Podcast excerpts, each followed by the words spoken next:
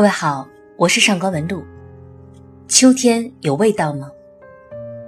最近和朋友散步，要说春夏秋冬这四个季节，大家最喜欢的都还是秋天，因为它既不冷也不热，在最大程度上包容了每个人的喜好。空气里有梅雨季后的清冽，混杂着干爽的草木味，这是一种清新的底色。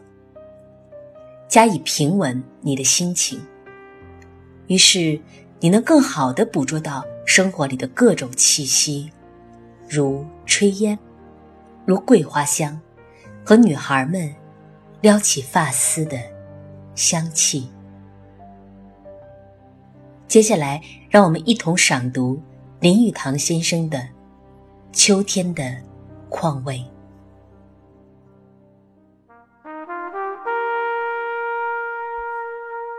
秋天的黄昏，一人独坐在沙发上抽烟，看烟头白灰之下露出红光，微微透出暖气，心头的情绪便跟着那蓝烟缭绕而上，一样的轻松，一样的自由。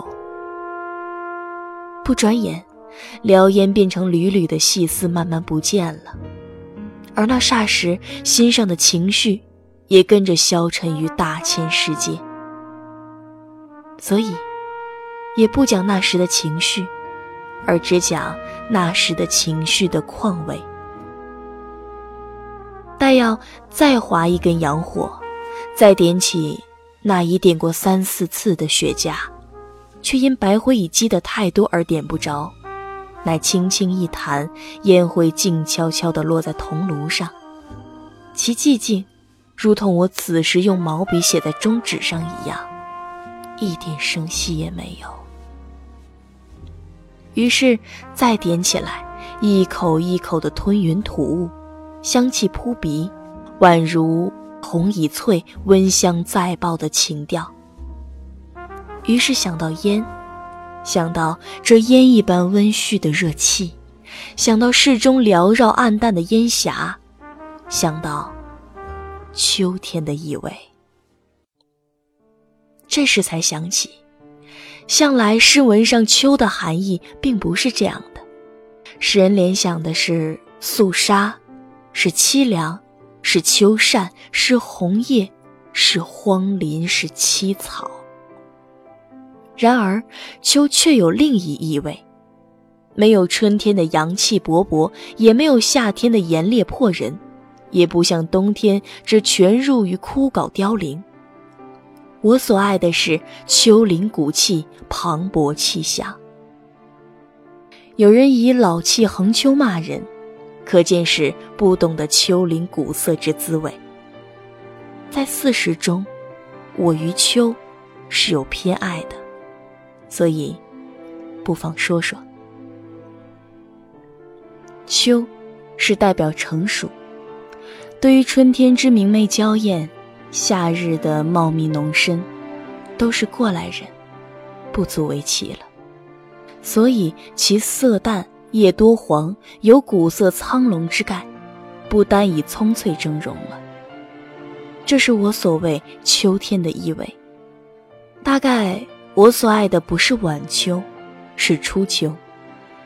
那时宣气初消，月正圆。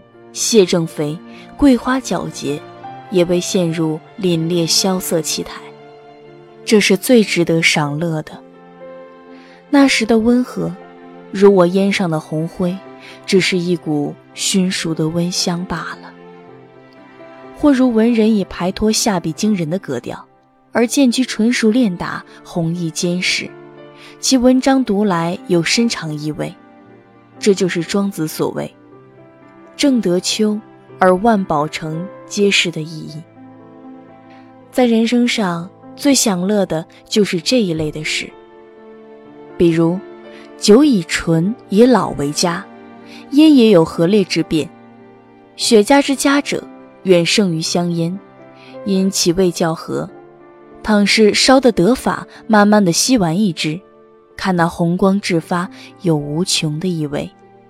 鸦片无不知，然看见人在烟灯上烧，听那微微逼波的声音，也觉得有一种诗意。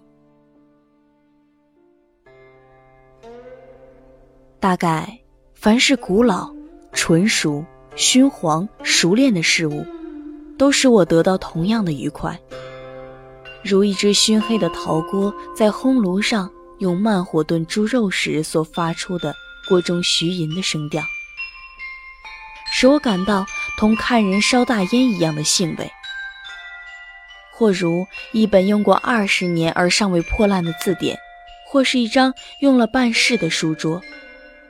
或如看见街上已熏黑了、老气横秋的招牌，或是看见书法大家苍劲雄浑的笔迹，都令人有相同的快乐。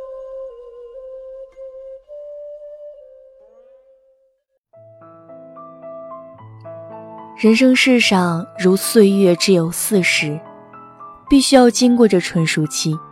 如女人发育健全、遭遇安顺的，亦必有一时徐娘半老的风韵，为二八佳人所不及者。使我最佩服的，是邓肯的佳句：“世人只会吟咏春天与恋爱，真无道理。须知秋天的景色更华丽、更辉奇，而秋天的快乐有万倍的雄壮、惊奇、独立。”